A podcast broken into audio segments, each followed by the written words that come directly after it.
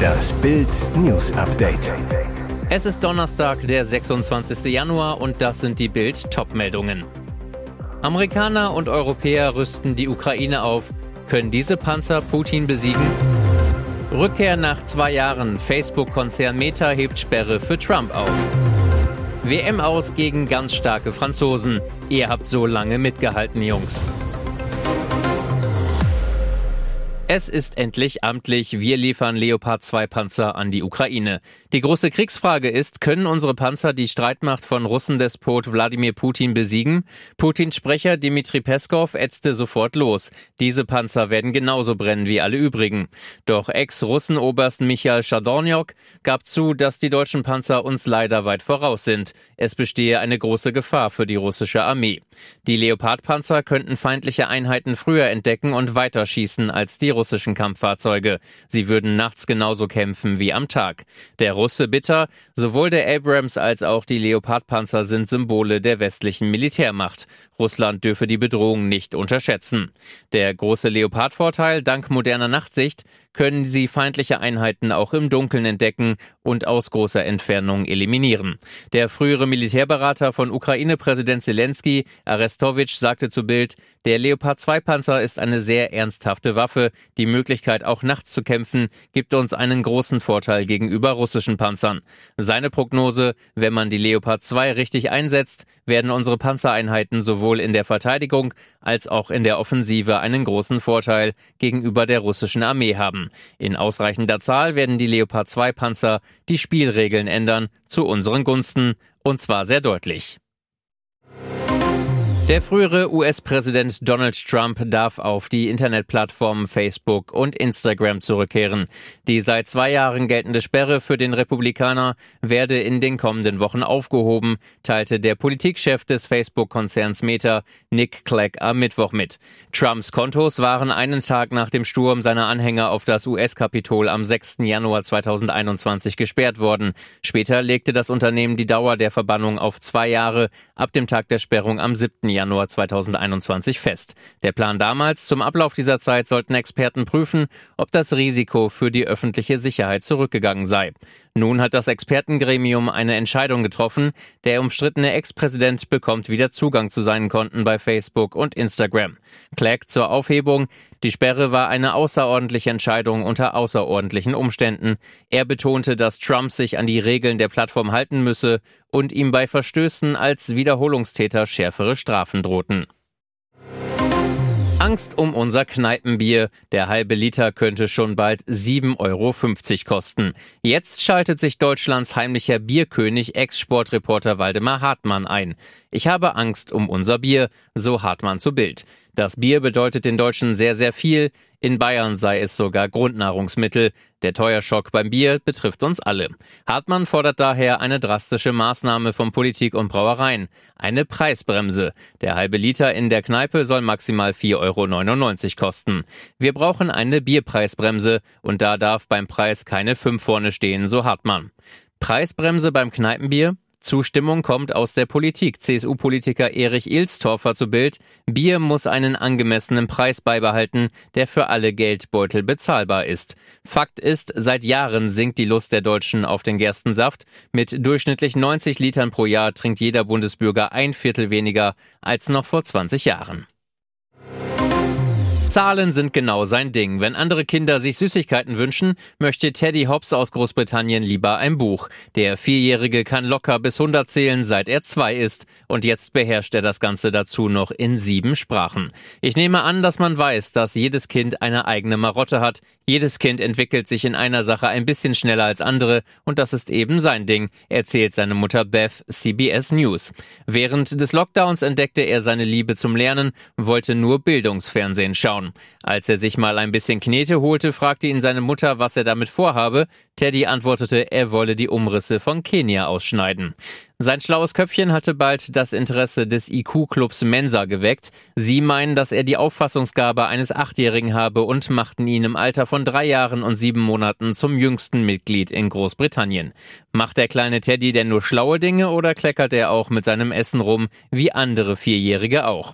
Seine Mutter lacht und sagt, er ist ein ganz normaler vierjähriger Junge, Er findet Kacke sehr lustig. Was für ein Kampf, was für ein Drama, was für ein Spiel. Deutschlands Handballer verlieren das WM-Viertelfinale gegen Frankreich mit 28 zu 35. In einem packenden Spiel ist der Rekordweltmeister und amtierende Olympiasieger leider einen Tick besser. Das war dennoch großartig, Jungs. Deutschland startet richtig gut ins Spiel, führt 11 zu 7, auch weil jeder Wurf drin ist. Frankreich reagiert mit einer Auszeit und einem Lauf. Nach blöden Ballverlusten steht es innerhalb von zwei Minuten nur noch 11 zu 11. Mit 16 zu 16 geht es in die Pause. Überragend Torwart Andreas Wolf, der für die Franzosen nur ganz schwierig zu überwinden ist und das Spiel ganz lange eng macht. Wolf, ich bin ein bisschen enttäuscht, am meisten enttäuscht mich das hohe Ergebnis. Wir haben toll angefangen, dann sind wir aber am Torhüter verzweifelt. Am Ende haben wir uns ein bisschen aufgegeben. Am Ende verlieren wir mit sieben, das spiegelt nicht den Verlauf der Partie wider. Jetzt müssen wir den fünften Platz erreichen. Kapitän Johannes Goller nach dem Spiel, das Ergebnis ist zu hoch. Es war ein großer Kampf von uns. Wir haben die freien Chancen nicht so genutzt, wie man sie nutzen muss, um ins Halbfinale einzuziehen. Im Halbfinale spielt Frankreich gegen Dänemark. Schweden trifft auf Spanien.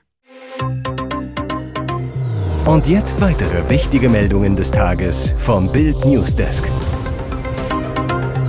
Zwischen Kiel und Hamburg. Zwei Tote bei Messerattacke im Zug. Um 14.58 Uhr ging der erste Notruf ein. Bei einer Messerattacke im RE 70 von Kiel nach Hamburg sind heute im kleinen Ort in Schleswig-Holstein mehrere Menschen verletzt und zwei getötet worden. Eine Person schwebt noch in Lebensgefahr. Augenzeugen zufolge brach im Zug Panik aus. Einer sagte gegenüber Westküsten News, ich saß als Fahrgast der ersten Klasse im Zug. Plötzlich rannten zwei weitere Passagiere mit großer Wucht heraus. Ich nahm meine Sachen und rannte hinterher. Ich bin dann durch den ganzen Zug gelaufen. Es waren rund vier bis sechs Wagen und überall waren Blutspuren zu sehen. Laut Polizei wird jetzt in alle Richtungen ermittelt. Zeugen gelang es unmittelbar nach der Tat, den Tatverdächtigen bis zum Eintreffen der Polizei am Bahnhof in Brokstedt festzuhalten. Nach Bildinformationen fiel der 33-jährige Täter bereits durch Gewalt und Sexualdelikte auf. Er saß vor sechs Tagen noch in Urhaft. Nach ersten Informationen galt der 33-jährige als Syrer. Eine Sprecherin des Innenministeriums spricht jetzt aber von einem staatenlosen Palästinenser. Der Täter ist im Krankenhaus in Neumünster und wird von der Polizei bewacht. Ex-RKI-Chef über Schulschließungen. So unglaubwürdig ist Wielers Lockdown-Geständnis. Ausgerechnet er distanziert sich jetzt von Schulschließungen in der Pandemie. Lothar Wieler, der ehemalige Präsident des Robert Koch Instituts. Wieler sagte der Zeit, es gab nie nur die Alternative, entweder wenige Tote oder Schulen offen halten. Der vorhandene Spielraum ist während der ganzen Pandemie nicht ausreichend mit der nötigen Sorgfalt, Ruhe und Sachlichkeit betrachtet worden. Aber Wieler hatte einen sichtbaren Anteil daran, dass die Schulen in Deutschland besonders lange zu waren. Mit allen üblen Folgen, Bildungslücken, Übergewicht, Einsamkeit, Depression, Bildschirmsucht. Bundestagsvizepräsident Wolfgang Kubicki sagte zu Bild, ich finde es traurig und beschämend, dass der RKI-Chef jetzt öffentlich eingesteht, dass sein Institut drei Jahre lang seine Aufgabe nicht erfüllt hat. Denn wenn Lothar Wieler nicht weiß, wie die einzelnen Maßnahmen zur Corona-Bekämpfung gewirkt haben, dann stellt sich die Frage, auf welcher Grundlage die Bundesregierung diese Wirksamkeit stets behauptet hat. Dick aufgetragen. So verpudern Politiker unser Steuergeld für Haare und Make-up. Unsere Politiker wollen gut aussehen und gut ins Bild gerückt werden. Die ungeschminkte Wahrheit, sie tun das alles auf unsere Kosten. Die Ausgaben für Pudern, Schminken, Stylen sind seit dem Regierungswechsel 2021 rasant gestiegen. Das belegt eine Aufstellung der Bundesregierung auf eine parlamentarische Anfrage der AfD.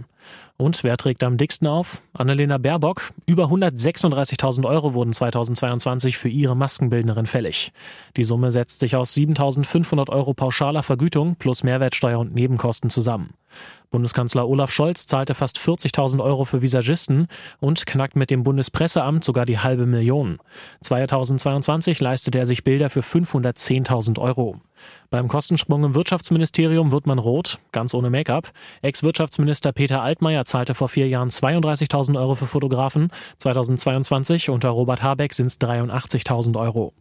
Blass wird man bei der Sparsamkeit von Karl Lauterbach. Vorgänger Jens Spahn gab 2019 mehr als 45.000 Euro für schicke Fotos aus. Bei Lauterbach war es 2022 nur noch knapp die Hälfte. Schön. Ex-Schiri hatte DFB verklagt. Urteil im Gräfe-Prozess gefallen. Sieg und Niederlage für Manuel Gräfe vor Gericht.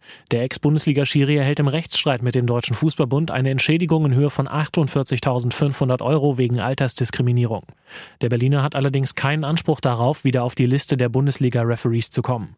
Dieser Feststellungsantrag sei laut Urteil des Landgerichts Frankfurt am Main zu Unrecht gestellt worden. Nach Ansicht des Gerichts habe der Unparteiische keinen Leistungsnachweis bringen können, weshalb er noch auf die Schiedsrichterliste gehöre. Die Diskriminierung wurde bestätigt, so Gräfe in einer ersten Reaktion bei Twitter. Die Freude auf dem Platz, Abende mit Kollegen und Freunden wurden mir dennoch genommen, der Schaden nur bruchteilhaft ersetzt, anderen bleibt's nun erspart. Im Kern ging es bei dem Prozess um die vom DFB praktizierte Altersbegrenzung von 47 Jahren für Unparteiische der ersten und zweiten Bundesliga. Die Altersgrenze ist nicht in den DFB-Statuten festgeschrieben, aber gängige Praxis seit vielen Jahren.